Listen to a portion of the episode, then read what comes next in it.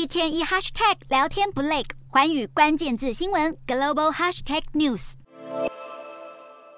美国再提友台言论，白宫国安会发言人科比在二十三号声明，无论是谁当选新任众议院议长，拜登政府都会继续支持议员前往台湾等地进行海外官方访问。台海局势升温，中国主席习近平甚至下令让共军把全部的精力聚焦打仗。西方民主阵营无比关注要怎么防堵中国武力犯台。美国退役中校巴瑞克近日贴出了照片，展示几位身穿迷彩服的官员围着台湾地图进行兵棋推演。这群军官来自有“闪电热带”称号的第二十五步兵师，是美国在太平洋战区的主要作战部队之一。在临近台湾的日本冲绳嘉手纳基地的驻日美军近日也展开大象漫步，也就是一种多架航机在跑道上集结滑行，争取最小起飞间隔的即时反应训练。总计有三十七架航机参与，包括 F 十五 C 战机跟 F 二二 A 逆踪机。这是美军把 F 二二战时部署在当地后第一次的大象漫步。